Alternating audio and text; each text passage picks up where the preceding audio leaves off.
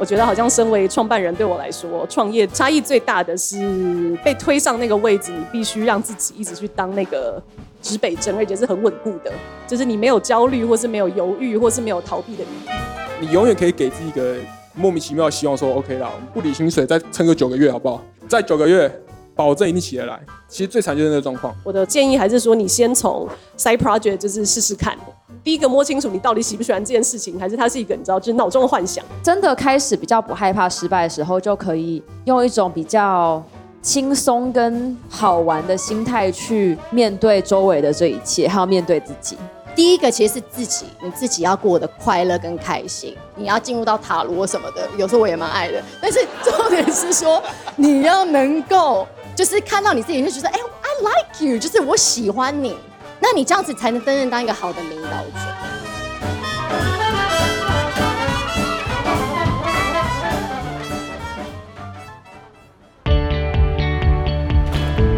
电扶梯加速中，请握扶手，站稳踏梯。The escalator is speeding up. Please hold the handrail and stand forward. 嘿，我是 Jackie，欢迎收听年会第二个座谈的现场录音。上一集已经介绍过这个年会的大纲跟一些主题，所以我就不重复。那唯一重复就是谢谢这次所有来参加的人，还有谢谢小班长精心设计跟规划，还有团队一起做了这个我们第一次的年会与不平凡的平凡人相聚。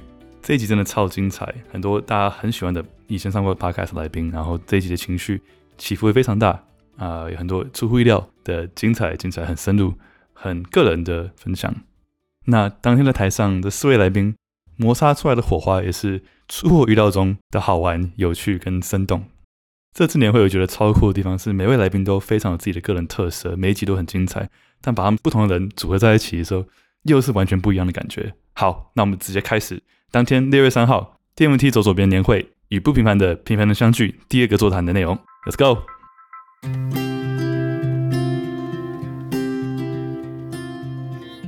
好，我们开始第二个讲座。刚刚到的 Audrey，大家欢迎 Audrey。然后 Audrey 是第九集跟第六十九集，然后是没错，新的刚出来呢，好刺激哦，刚出来，好刺激哦，最新鲜的一集。呃，然后 Audrey 之前我们是二十七岁在 PNG 当行销总监，然后现在创了两份业，然后我们上一集发开始聊很多关于对于呃。信仰 跟这些为什么要吃螺丝？呃，这些人生一些转变跟创业之间的转变，所以从从信仰开始找到力量，所以可以在不确定的状况之下开始创业，嗯、还创两份。对啊，对很厉害。然后是 Authentic 真实品牌工作室跟 One on One，没错 Web 三的社交软体的创办人。然后这边是 Ann，Ann 是呃非常 OG，很早很早以前就上过 Podcast 的的来宾。对，非常 OG，大家可能记得，但是在七个国家长大，也同时也是同一心的创办人。那主要是专注于一些再生能源的一些跟一些 fashion 的一些结合。对，So yeah，欢迎 Ann。好，然后这边是 Teresa，然后 Teresa 是 Heyday 的创办人 CEO，然后 Heyday 是个为银发族设计的健身器材。所以大家可以跟我爸妈聊一聊，看你们这个需求。然后之前 Teresa 在美国念商学院，也在雅加达跟非洲生活工作过，所以非常丰富的一些经历。Yeah，so welcome Teresa。然后 Kirk First Story 的共同创办人之一的 Kirk，也是最偏激 Podcast 的主持人，也是个笑话大王。so welcome Kirk。好，那从第一个问题开始，先从 Kirk 开始好了。我们上次访问是两三年前的，对吧？然后，没错。呃，可能很快的跟我们说，从以前到现在有什么样的变化，然后创业对你自我成长最大的改变是什么？最大的影响是什么？OK，我们那时候录是二零二一吗？还是二零二零？二一，二一。OK，然后二二原本觉得公司快倒了，结果又活到二零二三，又可以迈入二零二四。对，我觉得创业家都会遇到。从零到一，然后一到十，然后十再跳到一百的过程，对。然后我觉得我们公司是刚好就是运气很好，我们撑过了零到一。因为其实大部分的公司可能零到一这个阶段就是九十九趴都会挂掉了，这样对。然后接下来可能那一间公司在一到十的时候也会挂掉，大概就是这样。那我觉得我们公司现在的状态可以是算是一走到十，就是还在这个阶段当中。对，那对于这个阶段的 founders 来说的话，他就是会遇到很多你不愿意面对的问题，就是可能零到一的时候就是很开心，每天就是跟我们的 Golden 每天靠产品。然后想产品怎么做，然后每天做 user 的 research，这样对，就是那时候是一个很开心的状态。然后真的从哎做起来开始有人用了，然后开始有超多 user 在用，然后开始客服的讯息回到会忧郁症那种状态。然后我们现在就是在走一到十，那一到十的状况就是非常多的 operation 要处理，对，就是我们现在有正职员工，也有实习生，对，然后要怎么去管理他们的 performance 啊，然后他们的。比如说我们我们自己因为都没有上班过，我们没有被发过薪水过，所以我也不知道怎么发员工薪水。我然后我也不知道怎么帮他调薪，就是到底是几趴才是合理的。然后我又不想当惯老板，所以就是这个东西都是我们在一到十会遇到问题。对，那对你个人的自我成长有什么样的影响？在学习这些新东西的过程，就是这些原本我以为我这辈子都不会想要遇到这些问题，然后在一到十都碰到了，然后就是各种就是一直一直砰砰就一直会。重击我的那个心脏，对，所以我觉得它是一个让我怎么讲，刻意的去变成某一个样子的一个状态，嗯，对，因为我觉得我原本是个酷哥，我觉得我们都是想当酷哥的，对，对，我们原本都想当 rock star，就是我们都 I don't fucking care，然后我干我超屌这样，但是我发现一到十的状态不是这个状态，一到十的状态是我要非常细心，我要一到公司就开始关心每个人身心健康，说，哎，今天过得如何啊，然后。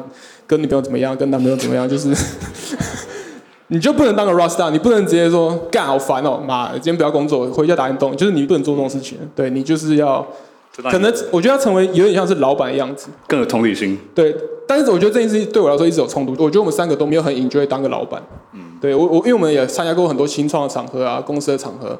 对，我们三个就是格格不入，我们就是三个就是死臭宅，然后在呃，然后就是整天晃来晃去，也不知道在讲什么东西，跟其他老板也没话聊，其他老板可能在开跑车，我们还在骑脚踏车，所以就是 I don't know，所以我觉得我们我们还在这个还在这个过程。对对，那我觉得对自己成长就是真的是你必须要做你该做的事情，对，然后要强迫自己去学习这样。嗯，对。OK，那 Teresa 呢这边？这问题真的是，我觉得创业就是个修罗场哎，我觉得创业有点像婚姻哦。而且比婚姻更惨的事情呢，里面的人想出来还不敢跟别人说你想出来，就是好了没有了，没有到那么想出来了。可是真的是这样，就是就是你就要碰到很多的逼不得已，然后一定要逼你去成长的地方，而且那成长的速度可能是不是说一两年、两三年你 promote 一次成长一次，那成长的速度可能是一两个月你就要成长一次的那一种。然后那个成长也不是只是你的 function 会成长。因为我觉得我去年大概是真的这样子，就是每两个月我就要换一次不同做的不同事情。我可能这两个月像是 HR，我下两个月像是做 marketing 的人，然后之后两个月像是做 user experience 的人。就是我每两个月都要换一次 function。那除此之外，就是我自己内心也是不停的在，就像刚刚 Kirk 说，就被拖去撞墙这样子。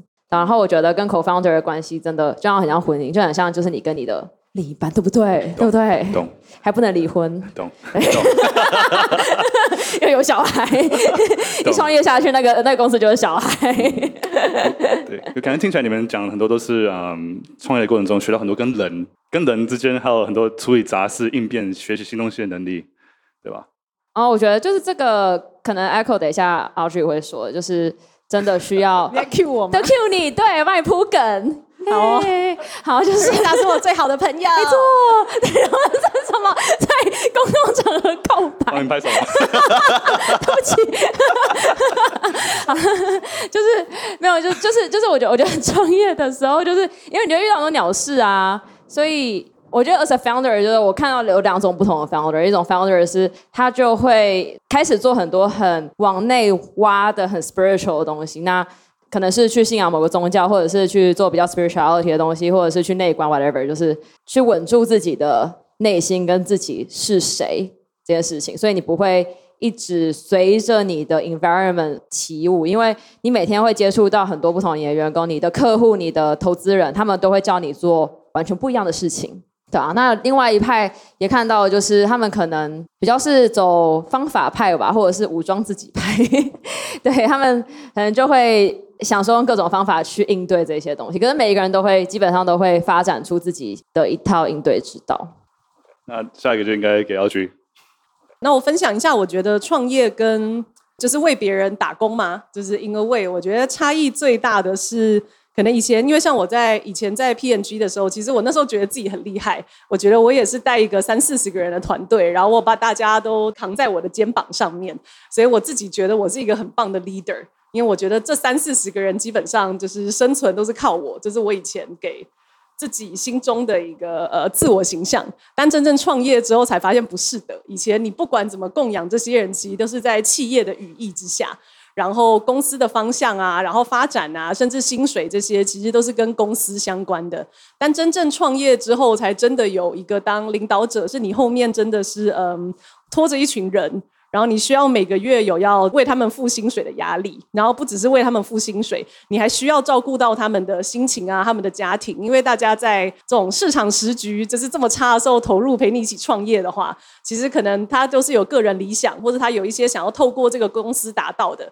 不管可能是说是学习，或者是呃他想要这个创业的经验，那我觉得身为创办人，我会给自己很大的压力，说我必须给大家这些他们想要的经验，不管是钱，或者是 reputation，或者是对公司的发展。然后我就发现哇，我好像每天都在爬喜马拉雅山的感觉，而且还不只是自己爬，是后面这还拖了一群人，就是一起爬的感觉。然后，所以我觉得好像真的说成长最大的，这样讲有点戏剧化，但我觉得好像砥砺了我的品格嘛。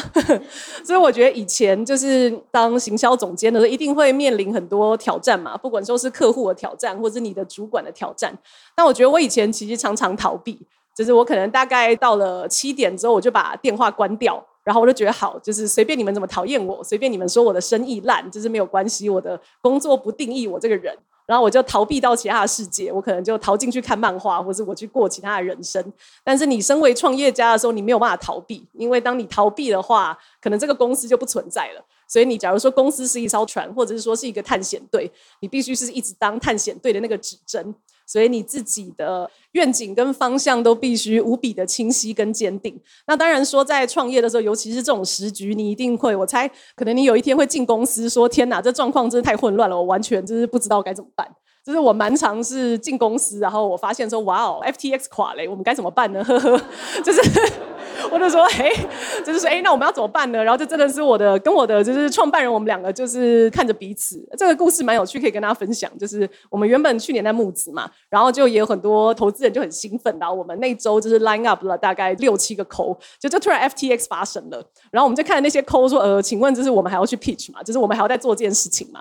然后后来确实就发现说，哎，我们 call 了一两个，就大家都是一个。灵魂出窍概念嘛，大家应该都是在想着自己可能消失的那个百分之五十或百分之百的财产，就是 根本没有人想要投资你，所以我们就发现，哎，就是事情跟我们完全想的不一样。所以这个点是说，好像真的你每天都常常会面临，就是我现在不知道怎么办的状况。但砥砺那个品格是说。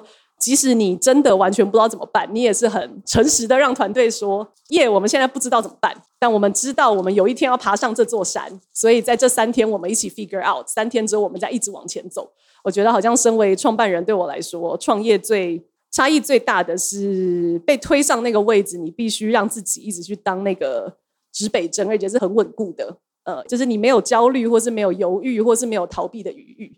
对，所以我觉得好像这边可能大部分的人都不是创业的人，但我觉得如果你一直很向往当那种什么南极的探险家，或者什么 喜马拉雅的登山家的话，我觉得是一个蛮能砥砺你这样子的品格跟冒险精神的事情。嗯，我很喜欢你说的那个指北针，Jackie 也是这样感觉吗？每天？嗯，就是方向感很重要，对吧？身为一个 leader，就是给大家方向，因为团队都看着你的方向嘛，才知道下一步怎么走。对啊，但我觉得，因为说实话，我其实去年九月才开始创业啦，对，也没有真的很久。但我觉得以我有限的经验，好像说刚开始的时候，你就会觉得，身为一个 leader，你的那个指北针是不能转的。就是你一定要是往某个方向一直坚定的走，这样大家才会信服你。但事实上，对这是新创的人，这根本是不可能的。你可能今天往这边，今天又往这边，或是你今天可能就在这边乱转。但我觉得好像重点是说，即使是大家在乱转的状况，你还是能有那个信心说，就是对，We don't know what to do, but it's okay, we'll get there。嗯，那 Anna，嗯。我大概是二十三岁的时候，呃，开始就是有这个想法，说，哎，有一天我可能会创业。但是我那时候其实只是有个梦想。其实我觉得我的 Northern Star 就是那个指北针，其实很清晰，就到现在都没有变，就是一直都没有变这样子。但是我觉得那个过程，你不知道说你从 A 到 B，甚至我觉得不是零到一，是。Negative one to zero，就是你还没，因为你在思考这个过程，你没有做过一件事情，你会跌倒很多。不是说你今天要去跳舞，你比如说你今天要跳芭蕾，然后呢，你就是你有个老师会引导你说，哎，你的这样子的摆的姿势是错的，就是你要这样子的姿势才是对的。然后你要一直练习，练习一百次、两百次，你就会变成就是你要的那个样子。创业没有那个样子，因为每一个人的那个 journey，他的 process 都会不一样。那我觉得我我的话就是，哦，我知道我要去哪里。我不知道怎么去，我不知道怎么就是开船，我不知道任何东西。但是我一直跟大家说我要去这个地方。但很多人会觉得说你疯了，就是你知道你要去哪里吗？你又不能很清楚跟人家解释，只是你有这个。感受说你要去做，所以我觉得这个过程对我来说，你刚开始二十几岁的时候，其实是非常的辛苦的。因为呃，我在讲的很多东西都是比如说非营利组织会在做的事情，但是我又没有觉得我要做非营利组织。我不是说非营利组织不好啦，我只是意思说，可能我不想跟人家要钱这个东西，还是说请人家去捐钱。对，我想要说，我想要去投资，我觉得很重要的，我就可以投资这样子。我不想被人家怀疑说为什么我在做这件事情，而且到现在还是有很多人会问我说，你为什么要？要做这件事情，你为什么要投资教育跟永续跟这些？你不觉得很辛苦吗？然后呢，我就说，因为我只是觉得说这个是重要的事情，然后需要做，就这样。我觉得是重要，然后是需要做，然后我就会一直 on the ground，就是我会一直扫嘛，因为我不觉得说你今天开公司就是别人去帮你做事情。我觉得可能，如果你现在是 startup，你是一个新创，然后呢，你的很清楚你在帮人家解决问题，你就可以有个团队，一个 SOP 这样帮你做嘛，对不对？但是因为我们的公司是顾问公司，然后用很多设计的思考在里面，所以其实是不断的每一件事情发生，OK，呃，还是说影响气候怎么样，你就要想说，OK，现在有个问题了，问题要怎么去解决？所以每一年每一个月可能都会不一样的事情会发生，对吗？那没有人会帮你，所以我觉得这个过程的辛苦是。很 lonely，很孤单的一个过程。然后你跟别人讲创业的过程，他们有自己的创业过程，可是不是你的创业的过程啊。他可能看觉得说你在做这太辛苦了，maybe 不会成功。所以我觉得这个过程你一直在 demon，你知道吗？就是你进去一个很黑暗的地方，你可能看到一盏灯，但是你不知道怎么到那个地方，所以你要一直经过那个很恐怖的感觉，因为很黑、很黑、很黑。但是你看到那里有个灯。但是我觉得不一样的感觉是，现在就是说我今年三十三岁，我已经偷了我的年龄。好笑的是呢，去年的年底大概十一月的时候，我打算说，哎，除了我的公司以外，我想要去教幼儿班。我跟你讲为什么？因为其实这十年来，因为我现在住在台湾已经十年了，我二零一三年回来，现在已经二零二三了，所以这样子已经十年。在这个十年的这个过程呢，我常常都在旁边，顾问嘛，常常都是做讯息的动作，就是要学习。那你学习，就刚刚 Jackie 有讲很好，就是说你其实是教别人，你就会学习更快。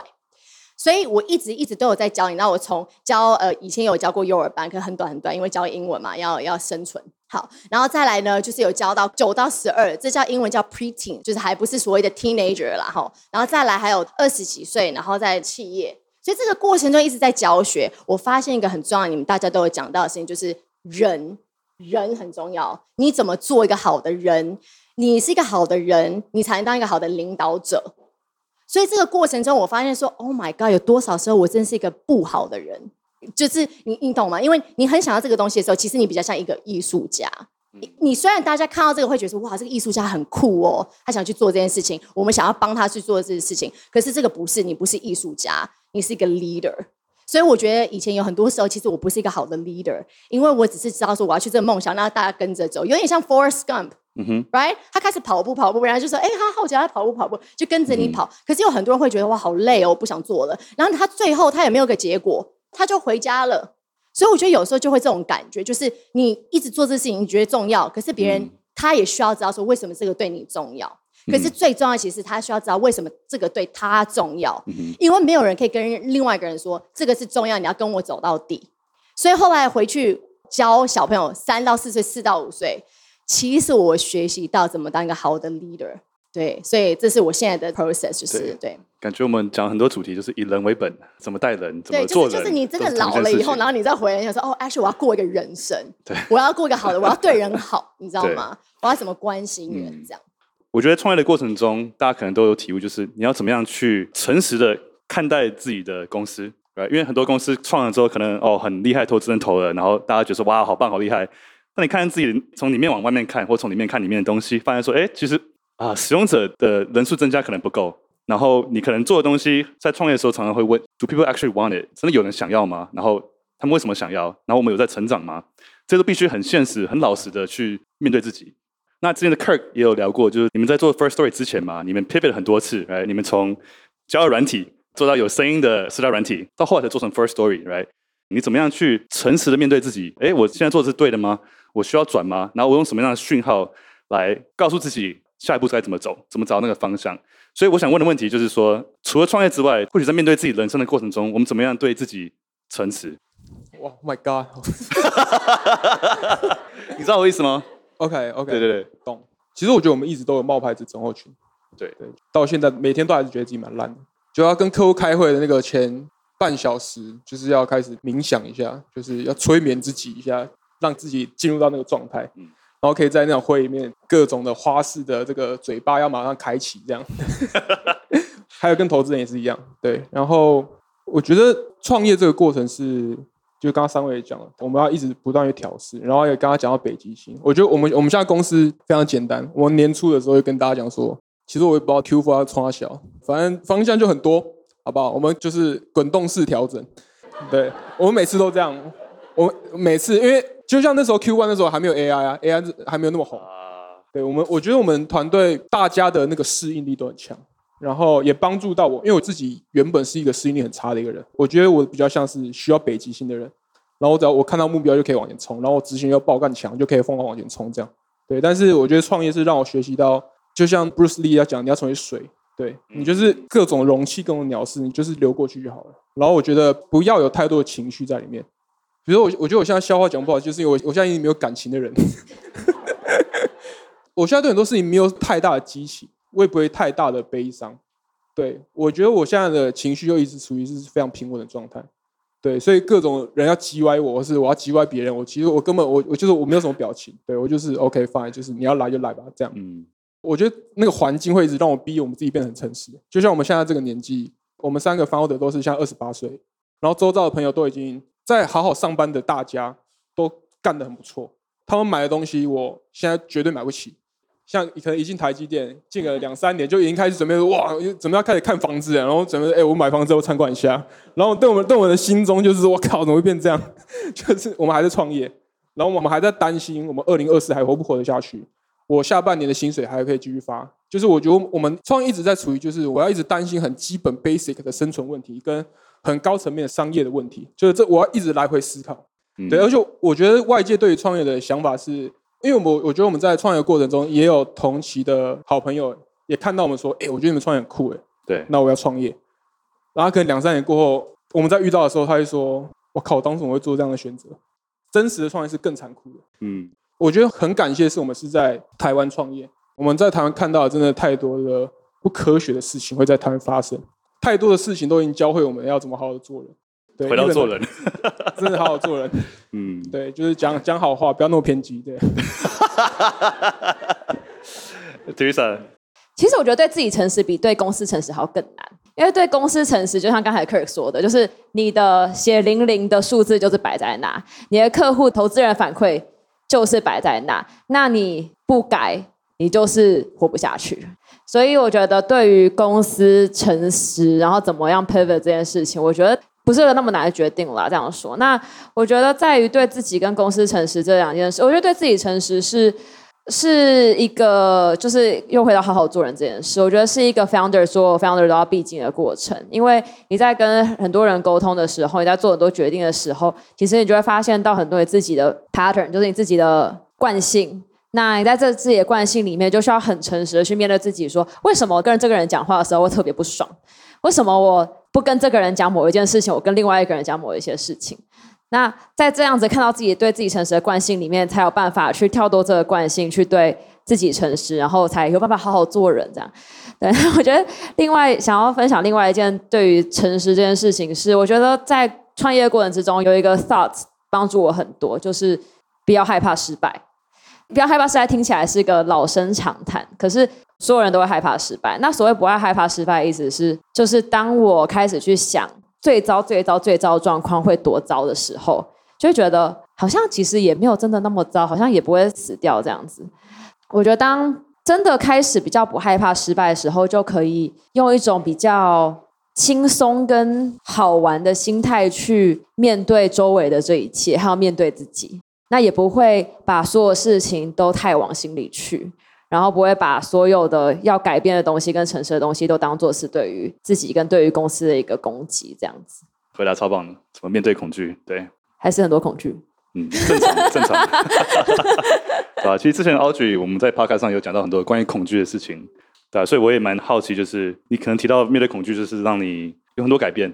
其实我想问的是，在做新创的时候，需要很多的动力，很多的 drive，很多 motivation。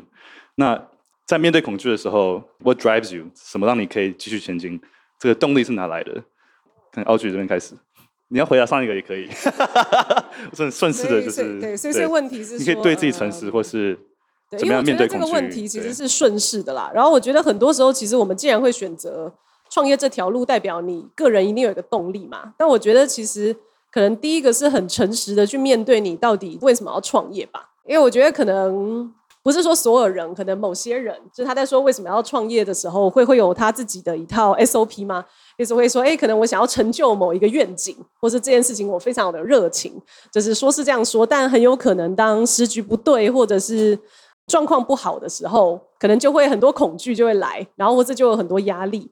那可能如果其实就可以诚实的面对自己，说：“诶，那我到底创业是为了什么？假如我真的是为了成就这个愿景的话，那其实现在这些客户的小回馈或者是一些业绩的波动，就是不应该影响你。你无论如何都应该继续做。”我举一个例子好了，是我现在创的那个嗯真实品牌工作室，我们基本上是跟非营利组织。然后还有就是社会企业帮他们做品牌跟行销这样子。那当然大家知道非营利组织跟社会企业基本上他们的呃就是资源本来就没有那么多，所以事实上就是我为他们服务，自然在某些组织上面其实利润的空间会相对比较薄，这样就是就是这个是一个事实。然后我前一阵子其实就在纠结一件事情，是有一个新客户来找我，那当然很希望帮他们重新做整个品牌的架构设计。然后我其实他们是一个花莲的，基本上是在做那种更生的少年啊，或者是一些家庭破碎重建工作。就是这件事情打动我非常深。但我发现好像当他们跟我们讲他们的预算之后，然后我就发现我自己只是变得非常没有动力。但这个是很优美的，因为我一直在说服自己说，哦，我真是超有热情的人。我当初决定回复要服务非营利组织的话，钱根本不重要。因为如果我是为了想要赚钱跟创业的话，我就不会做这件事情了。所以我一直类似也不算欺骗自己，应该说我没有发现。我一直告诉自己说，哦，我可能只是最近比较忙，或者是觉得哦花莲有点远，只是所以我暂时没有处理它。但过了几天，我都觉得事情不对，然后我就真的是很真实的问自己说哦，君你到底为什么不想接这个案子？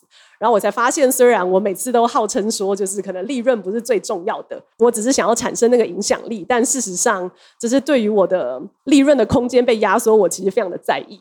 所以好像真的就是诚实的面对自己说，对，我就是还是要付房租，然后我还是要买房子，然后我还是偶尔会想要吃一些好的，然后我还想要供养我的家人。所以不管我说什么，但很诚实的面对自己，这个利润空间对我就是很重要。如果这样子的利润空间不存在，其实我可能会不想做。对，所以我就非常诚实的面对这点，然后我觉得很棒的是说，面对之后反而让我可以去跟那个客户谈，然后我就真的是直接告诉他说，我的收费就是这样，这个我我我我我每一小时就是这样子的钱，这我没有办法改变。但是因为我了解你们的预算，所以我等于是为了大家客制化了一个 package 啦，类似说可能原本的 full package 是说我又要带工作坊，然后又要帮他们整个设计整个 branding，然后我要把他们网站啊什么整个策略都做，然后我就直接告诉他说，就是呃我的工作坊我的。时薪就是这样，这个不会变。但是我觉得以设计师啊这些，你可以去找你自己，就是你合作过的，可能比较符合你预算的设计师。然后我这边可能可以用顾问时数来让你 consult。所以这是等于我从头到尾都没有压缩到我自己的获利空间。但我提出了一个比较符合他预算的 proposal，然后对方接受，我们就去合作。然后我的重点是说，我觉得好像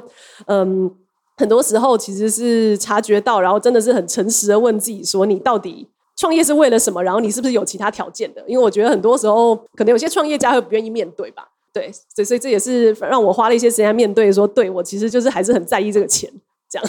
呃，新创没有钱就跑不动，就像个车没有油就跑不动。对，你开车不是为了，当然是啦，但主要是因为我的算是呃算是 agency 的模式嘛，对，所以其实对我而言，我的成本其实就是我自己的生活。那当然我有请一些 part time 合作人，对对对，所以并不是说我这样子我可能就会付不出房租什么，不是，就是我自己的收入。但我就发现，哎，对我就是在乎这件事情，然后我就承认。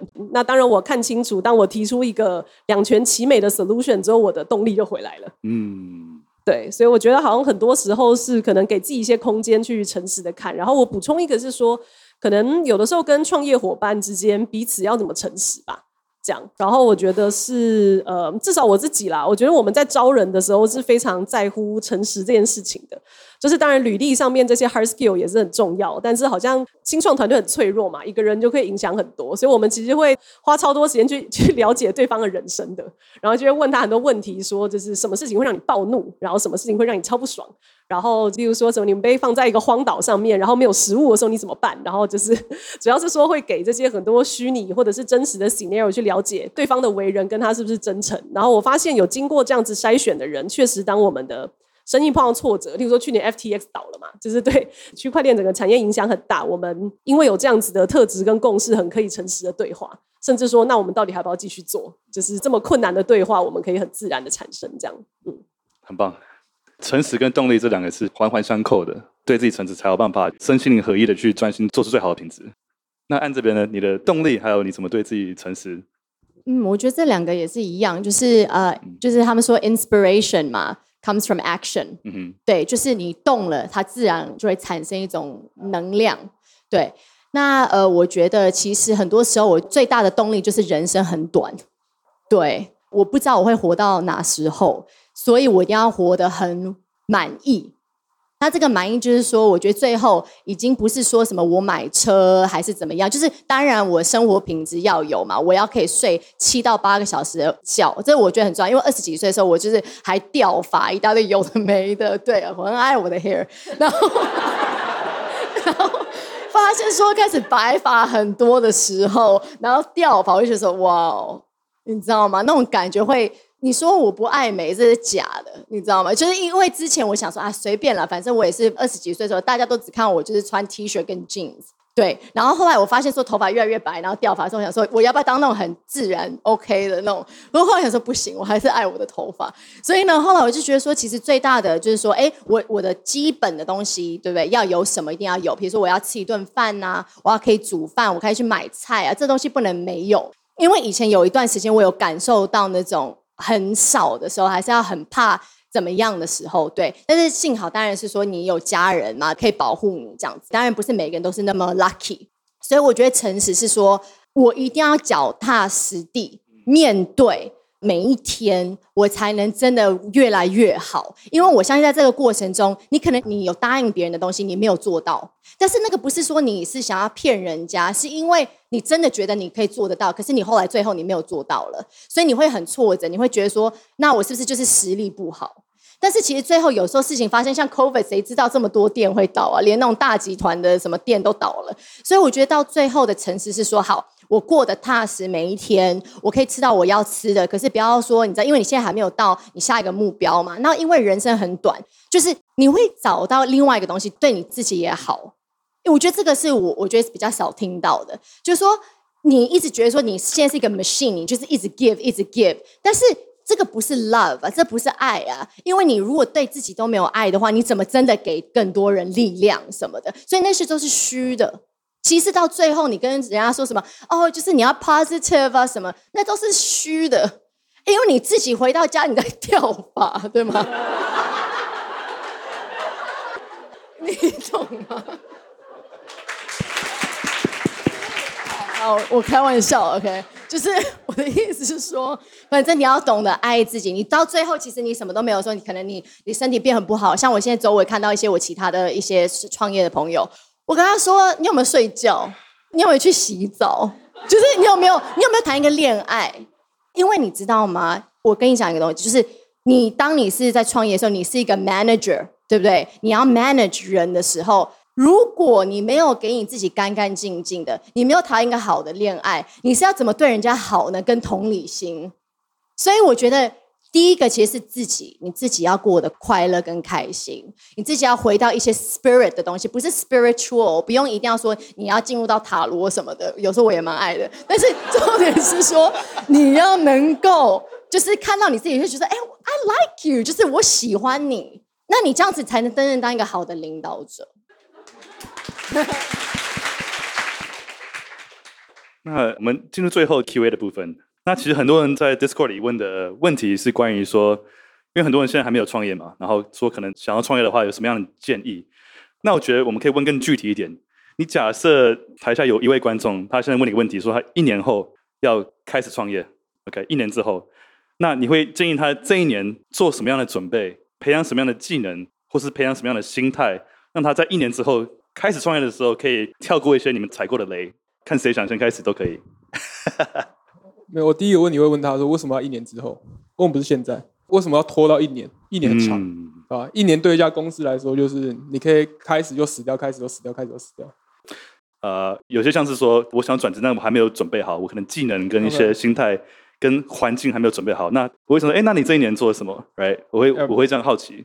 OK，我觉得如果你 survey 的很清楚，你思考的非常的清楚，然后很多东西你都准备好的话。你就不会创业，呀？我觉我觉得所有事情如果想通的话，你就不会创业。对，你会觉得人生那么累干嘛？对、嗯、我现在只想要存钱买机票出国玩，就这样。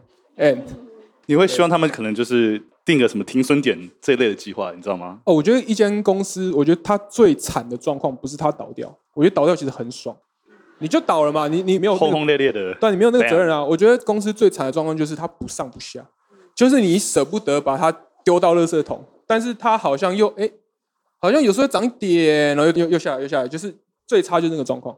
对，然后我觉得我们我们的公司大概有三年都在这个状况，就是你不知道要不要放弃。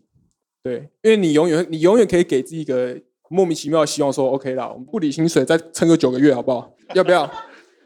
再九个月，保证一定起得来。对，我们我们前几年都是这样，都是在那个状态。然后我觉得那个状态超惨。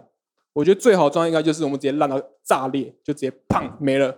好，大家回去乖乖上班啊！我们明年搞不好还可以一起出去玩，友情也不会破裂。对，我觉得其实最惨就是那个状况，而且你要清楚的知道说你现在已经在这个状况了。对，你可以容忍在这个状态到底多久？因为我觉得公司要倒掉，其实说真的蛮难的。你永远还是可以莫名其妙找到一个钱，莫名其妙做了一个客户，你还是有了钱，但你就是刚刚好趴在那边，对你你起不来，你也上不去。对，我觉得大概就是这样。Teresa，哎，我真的是。超级赞同你刚刚讲每一句话，我刚刚就狂点头就，就对对对，没错。就刚刚 Kirk 说，就是你想太清楚不会创业啊，这完全是事实啊，因为创业超不理性的，非常莫名其妙的一件事情。但是假如真的想要创业的话，put that aside，就是我觉得很需要知道的是，像阿徐说的，就对自己完全不能够妥协的东西是什么，然后要超级诚实这件事情。那我自己的 mental map 怎么样去？衡量这件事情是好，今天我的生活假如少了某一件事情，哪一件事情会让我觉得生活非常的没有动力？就是连做事的动力都没有。那这可能是薪水，可能是我今天的居住环境，可能我今天薪水少于多少，我就不能够住在什么样子的房子里，或者甚至是跟家人在一起的时间、运动的时间等等的。那这件事情跟梦想可能一点关系都没有，这是一个很生存的东西。所以，就这件事情，每一个人都会有不同的方程式嘛。那我觉得这件事情想好了之后，就大概知道自己的停损点在哪。毕竟一定的年纪创业之后，你就很难做这种九个月不领薪水这种事。对，所以这种事情，我觉得需要在创业之前就好好的想好。所以很多人创业是可能会先从一个 side project 开始做，他不会马上把公司辞掉。那可能假如他融到钱，或者是拿到客户。或者是他有很清楚的，就是一个对客户的 ROI，可能他是做 To B 的，那他就有这样子的一个停损点，就说 OK，我这样的团队，我发生了某一件事情，那我们大家就一起辞职开始创业。那很多人可能会用的那个点是拿到钱或拿到客户。呃，另外一件事情，我觉得在创业之前也可以好好想好的是，就是你的工作形态是喜欢什么样的形态？那你会不会想要有一个 Co-founder 跟你一起创业？我觉得在找 co-founder 是一个超级无敌重要的事情，真的就是找人生的另外一半，跟结婚一样，跟跟结婚一样。我听过超多可怕 co-founder 故事，嗯，没有，我我的 co-founder 是我是很好的 co-founder 的故事，真的，我 我的很棒，我是很棒的 co-founder，所以误打误撞找到了很棒的另外一半。对，但是我真的听过非常非常多可怕的 co-founder 的故事。那我看到一篇一个文章，一句话说：假如你不想要跟这个人一辈子共事的话，你连一天都不要跟他一起共事。那我觉得。找 co-founder 真的是非常非常重要。那假如你觉得你不是一个想要单打独斗的人的话，但有些人单打独斗很好。你假如觉得你想要是 co-founder 的话，那花这个时间好好的去找一个 co-founder，嗯，我觉得也是创业之前可以好好想的事情。那句话是 Naval 说的嘛？对不对？谁是 Naval 说的吗？对对对，他的书真的很棒，超棒。他就是那个，他就是那一种，就是创业创到最后觉得说已经对对，就是成仙了，就是那种人。嗯，很棒的回答。对。呃，我会觉得说，因为每一个人可能你还没有创业的时候，你可能会觉得说，哦，我不知道从哪里开始啊什么的嘛，对不对？然后，但是其实每一个人都很多的资源，因为人就是一个很大的资源。为什么我们会喜欢听 podcast？因为我们可以进到另外一个人的世界跟他的思考。那所以我觉得你第一个 skill 你要有的是当一个好的 PM。嗯。因为刚开始你创业的时候，其实你就要很了解怎么 manage。很多个部门，就是很多人说 many hats 嘛，对不对？你一定会有三个部门，一定马上就会成立。一个呢，一定是 marketing 跟 branding，因为如果你之前你你都是在另外一间公司，然后那一间公司不是很大的企业的话，呃，很难让人家信任你的能力。所以就变成说呢，你要懂得说，OK，我第一个我要懂得 branding，一般的设计的思考这种东西，还是说呃呃视觉这一块你要懂。然后第二块你要懂的是 finances，就有点像你现在用摆摊的方式，好，你先不要开店。你先摆摊，摆摊的那个过程中，你需要什么？就是这个，然后你要懂得每一天呢去 manage 这个三个部门，然后慢慢慢慢，你觉得你熟悉的时候，你才能 outsource，你才能派给别人。因为我觉得有一些像我听过一些创业的人分享，呃，你要懂得马上 outsource，因为你的时间很宝贵嘛，你要从你自己强的地方。但是我觉得这个其实是不对的。因为你刚开始你不懂的 finance，你就不懂什么是好跟什么是不好。你不懂 design，你也不知道什么是好的 design，不好的 design。你也不知道行情价是什么，所以你可能会花很多钱在错的地方。所以我觉得这是 basic。那你怎么去学习？当然有两种方式最容易嘛。一种是你周围的人里面有谁现在目前就是 finance department，你就可以问一些问题。一些 basic 的东西，然后另外一个是说你直接在 YouTube 学，因为 YouTube 太多免费的 resource 了，甚至现在有很多的大学都是免费的课程让你可以去上，你就是花一天的时间，就是当一个学生去学习。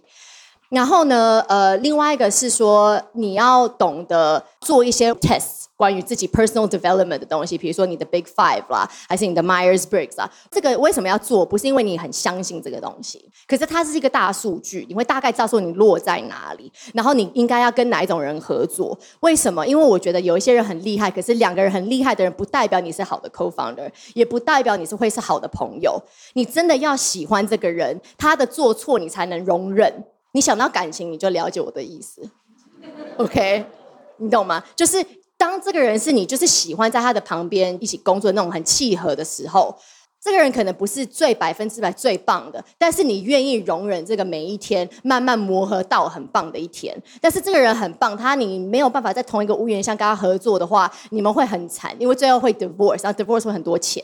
所以我觉得这东西是最 basic 要有的，然后你再来你要去调整什么就会容易很多。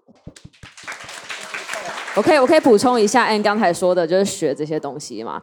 我觉得很多人把学这些技能想得太高深了，然后就为了要去创业，所以去念个 MBA，不要做这件事情好吗？真的，拜托不要。我其实刚刚前面几位在分享之后，我都一直点头，就觉得实在太同意了。然后，呃，我可能补充一下吧。呃，一个是说，其实如果大家有听我的 podcast，会知道我其实生性比较保守嘛。请问是？请问刚刚是 刚刚是惊讶的意思吗？跟我录了两集，这么不了解我？没有啦，开玩笑的。呃，应该说，如果大家是看账面上履历啦，就会觉得，哎，Audrey 好像会很突然的去做各种不同的事情。比如说，哎，这是突然去巴西，然后又突然回 PNG 当 director，然后又突然去 Teach for 台湾，然后就突然就创业了，来创两个，就是好像从账面上这一切都非常的疯狂。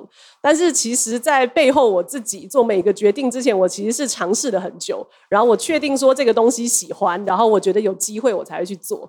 对，然后我觉得是呃，大家如果有研究创业，就知道有一个东西叫做 product market fit 嘛，嗯，就是说你到底能不能长大，其实就是说你自己 offer 的东西到底是不是市场需要的。所以我觉得以创业，第一个是你要找到你的 product market fit，第二个是你自己的热情啦。我自己是觉得好像要有热情才会做得久，对，所以我会举这个是说，我觉得先以热情来讲，很多时候因为大家刚问转职嘛。我其实也是会蛮嗯推荐大家先用一个 side project 或是尝试开始嘛，因为我觉得很多时候你脑中想象的跟现实实在差太多了。对，就举例好了，以非营利组织这件事情。就是呃，我从巴西回来之后，在 P N G，然后我原本都觉得天呐，Corporate CSR 工作实在太适合我了，只是又有钱拿，然后 skill 又很大，又可以就是有社会影响力，所以我那时候就在公司自己创了，就是招大家创了一个社团，就是我们去找非营利组织帮他们做顾问，结果做了之后，我才发现 no，就是这件事情超不合理的，因为我们其实等于是兼职在做这件事情。所以基本上我根本没有时间好好的服务他们，所以等于就是我大部分的时间还是在嗯，就是做我本职的工作。我就是用这种 corporate 兼职的方式根本做不到，我就发现 OK 不 work，所以我就决定说好。但是我发现我是喜欢非营利组织的行销这个本质的，所以我就跳去 Teach for 台湾。原本都觉得啊，应该就是 dream job 了，叮叮叮。但后来又发现 no，就发现说好像嗯，对，一个是说对我而言，我发现我其实没有那么专精在服务，例如说教育这块，我其实是想要就是一直。跳着做，所以要要让我想象，我可能要十年都待在 Teach for 台湾，我会觉得很绝望。但这个是我进去之前，我其实不知道的。对，然后那当然那时候我有料到有可能会有这件事情，所以我其实那时候跟 Teach for 台湾只有签就是一段时间的约而已。就是我一开始就有料想到这件事情，所以我一开始就签签约。然后在 Teach for 台湾的时候，其实用我的空闲时间，我已经开始。接案了，因为我就开始想说，我想要先试试看，是不是真的是跟不同的客户合作，我就会开心。然后发现哦，真的蛮开心的，所以才说，哎，时间到了之后，我就决定我要开始创自己的工作室。但其实你如果往前推的话，就是想要做非营利组织相关的服务这件事情，我其实酝酿了。两三年嘛，但这两三年我中间有一直在尝试哦。只是说，那我觉得我嗯，工作室这块算是蛮顺利的。其实就是因为我前几年已经尝试很知道自己的兴趣，然后再加上说我因为在 Teach for 台湾的时候已经开始结案，已经有推过几个模型，所以其实我觉得蛮快就找到 product market fit。就是从那些经验，我马上就找到说，OK，我要推这样子的工作坊，我要推这样子的行销案。所以我其实是觉得说，大家不管是转职啊，或者是我之前去做一个数位游牧的讲座，也有人问我说，他们想要开始数位游牧的生活，或是他们想要转成自由工作者，就是到底该怎么做？我的建议还是说，你先从 side project 就是试试看这样子，然后你可以第一个摸清楚你到底喜不喜欢这件事情，还是它是一个你知道就是脑中的幻想这样。对，就像你找对象，你会列就是去那个什么。哎，霞海城隍庙嘛，然后你就列二十条什么之类的，然后后来真的找到人，发现 no，就是完完全就是你不喜欢这样的人就分手之类的。所以我觉得真实的去尝试是让你知道你喜不喜欢。那当然就是说你越早尝试，你可以越找到就是 product market fit，可以帮你省很多时间。对，因为相对于区块链的另外一个公司，我们等于真的是决定之后从零开始，就也没有什么时间酝酿跟尝试。相对起来，我就觉得中间的路途就是辛苦蛮多的。所以这是跟大家的一个分享。嗯，我想再补充一个东西，就是关于 product market fit。呃，我觉得 product market fit 很适合的是新创 startup 的 culture。但是我觉得，呃，你想要开一间公司，你不见得一定是要做一个 startup。那呃，我觉得很重要的，其实因为我是在永续的领域嘛，跟教育嘛，我发现一件事情，就是说，因为 culture 这个环境会改变很多，所以会影响到人家想要投资什么。你知道在，呃疫情以前，其实要投资所谓的 ESG 跟 CSR 这一块是非常少的，而且甚至是很辛苦的。但是因为你知道，大家都了解，现在很明显知道说，哦，地球的暖化。等等的，其实哦，我用新加坡来说好了，因为新加坡其实都是进口很多其他国家的食品嘛，吼，因为他们自己没有这个环境，所以呃，现在他们是投资最多，呃，就是所谓的那种植物肉啦等等的这些研发。那再来，他们食物架构好了以后，他们真的才可以帮助他们的人继续继续前进嘛，吼。所以其实是有时候不是这么快，就是 give up。可能周围人就像我说的一样，他们看不到你的优势这么近这么快，但是你在同一时候，我觉得有点像演员。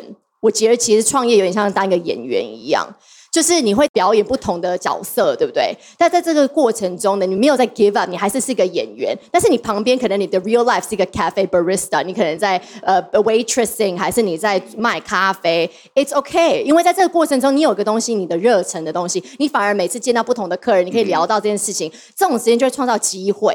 因为有时候你以为说你刚开始零的时候，你你没有什么可以给别人的，not yet。你再来，你有名的时候，你就是你已经出名了嘛？那当然很多人来找你。刚开始那个阶段太容易被打倒了，所以其实就是你熬过。如果你觉得这个东西是真的很重要，真的必须要有的东西，你可能是跟错的人聊天了，错的环境了，你肯定要跳到另外一种环境，你会被人家看到。所以就不要太快的，就是 give up。嗯，我就我觉得我们今天讲几个重点，一个是做人很重要，就以人为本。要做一个好的人，做个喜欢自己的人，你有才有办法去做好的事情，跟带领一个团队。那第二个，我觉得重点是刚刚讲的 product market fit，怎么样去找到别人想要，然后是适合这个市场、自己有热情的东西。那刚刚 Audrey 给的建议，我觉得很棒，就是因为在 startup 的环境之下，我们常常会讲的一个字就是 iteration，呃，iteration 就是怎么样迭代，怎么不断的去拿到新资讯，做不同的尝试，循环、循环、循环。在做 startup 也是一样，我们不断的 iterate 我们自己的产品。怎么样去让它更好，然后怎么样去吸收用户的一些资讯？那我觉得我们对自己的人生也是一样，把自己当做一个产品，不断去 iterate 自己在尝试的事情，在吸收知识、做的事情。像刚奥局说的，想要转职或想要做什么改变，最好的方法就是从最小单位可以做到的事情开始为目标。你一开始把那个目标放很大，我要一年后转职开公司，那个都太遥远、太不实际了。你有办法说，可能我一个礼拜的时间学会怎么样把一个网站很基本的架起来？然后怎么样上 YouTube 去学些最基本最基本资料，让我可以在七天之内就有个结果，学到一个新的知识，然后给自己慢慢建立起那个信心，就是我可以做不一样的事情，然后再不断的去 iterate iterate。所以以人为本跟 iteration，我觉得这两个是超棒、超精彩的分享哈。所以呀，到这边谢谢各位。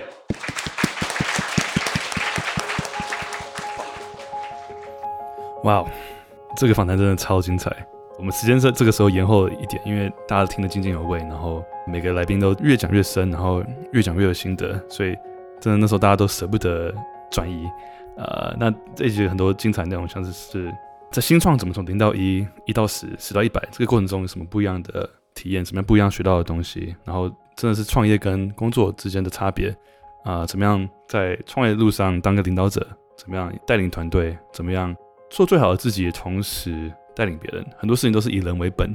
然后 Teresa 他们呃二姐都有提到说，创业真的很像是一场婚姻啊，你跟你的 co-founder 怎么样相处啊、然后其实外面的世界的眼光跟里面真正发生事情都是全然不一样的。这个座谈讲完真的是我们 group hug 拥抱了一下，因为我们大家都听得出来，大家经历过很多很很艰辛的创业的路程。那大家讲了很多，就像是呀，怎么样带领团队啦，然后怎么样诚实的面对自己。诚实面对自己的公司，诚实面对自己的产品，你的指北针是什么？别人知不知道这个指北针是什么？那你要怎么样做一个好的人，才可以当一个好的领导者？怎么样以人为本？怎么样带人做人？啊、我们越能诚实面对自己，就越能诚实面对自己的产品、自己的公司、自己的生活、自己的未来，然后才更精确的做出下一步该做的、对的、重要的决定。那听了大家创业的分享，一些可能一些残酷的体验跟多么辛苦的感受，希望大家。不管是自己工作，跟你是在创业，或者在做自己的个人品牌，没有一条路是轻松简单的。想要做到成功，想要做到最好自己、最满意的理想，发挥自己最大的潜力，那个路上过程绝对不是轻松的。那也有很多好的伙伴陪着你，然后也不断的诚实看待自己，不断的寻求回馈。我觉得回馈这个是很重要很重要一件事情。啊、以前在 AG，我们主管都会说。回馈是最棒的礼物，所以我自己在团队、在跑团队，或是在经营社群，或是做任何事情的时候，我都会不断的寻求回馈，因为有回馈，你才办法有资讯，才会知道下一步怎么样去调整，怎么样去堆叠，怎么去 iterate，让之后未来可以越走越顺，越走越好。所以希望大家听了这一段，觉得对于不只是创业，对自己工作或是生活都有帮助。那我们也提到一些关于动力的东西，那按说的就是他最大动力就是人生很短，那我也觉得人生真的很短。呃，所以如果你不诚实的面对自己，不诚实的过你的人生，那真的太可惜，太可惜，太可惜了。好，那希望大家有收获，然后我相信你们大家都可以做到最好的自己，大家一起加油。好，这边我也想分享一些办活动那些大家填问卷给了一些回馈。有人说得到最大的收获是对于转职有勇气开始去尝试，勇敢去挑战自己。然后有人说认识很多正向且持续学习进步的人。然后有机会见到来宾，同时与现实生活在一起努力的现场参加人员做交流，呃，然后跳出舒适圈，到现场感受自我成长的气氛，感受到大家高涨的情绪，啊，现场气氛带给我很多很多能量，啊，那有人对小班长说，小班长超棒，谢谢他们让活动这么好玩，呀，辛苦小班长，淀粉小班长辛苦办这么个这么棒的活动，让我的六月充满快乐。然后有人说超级用心，每个细节都感受到小班长们的热情与巧思。谢谢人都超棒，很会办活动，谢谢你们自发性办了一场有内涵、有回忆的好活动。嗨，我是 Yolanda。这一次年会能够看到大家都收获满满的，真的很开心又很幸福。这一场活动要能这么温馨圆满，背后要感谢非常多的人，要谢谢店佐团队的支持，谢谢小班长们的创意，谢谢淀粉的热情，谢谢来宾的力挺，谢谢 Jackie 的信任、沟通直接，还有资讯透明。我这边想要跟听众们分享一件鼓舞人心的小事，就是这一场年会它其实是在一场轻松的聚餐活动中发想出来的。从确定要做到实际上完成，只花了一季的时间。大家还记得 Jackie 在之前的 Podcast 中有提到一个概念：Ideas are cheap, execution is key。这一场年会就完全的印证了这句话，在行动上可以展现出团队跟小班长们有多想要看到这场年会被实现。我的收获之一就是。持续行动，而且要快。如果过程中卡住了，就把抽象的概念或者是卡住的地方转成很多个最小可以执行的行动。希望这个小小的分享可以带给你们继续前进的力量。年会当中，读书会、创业议题跟情感关系这三个主题。来宾们分享的内容都是可以套用在人生中的各种情境，包括认清对自己的原则、对自己诚实、选择占有、对目标的执行力，还有设定时间去检视自己跟伙伴的关系，并且持续的修正。真的每一场座谈都非常的精彩充实。我一直相信幸运是可以创造的。希望之后还能够有机会跟 Jackie 团队、跟小班长们一起创造更多有影响力的活动。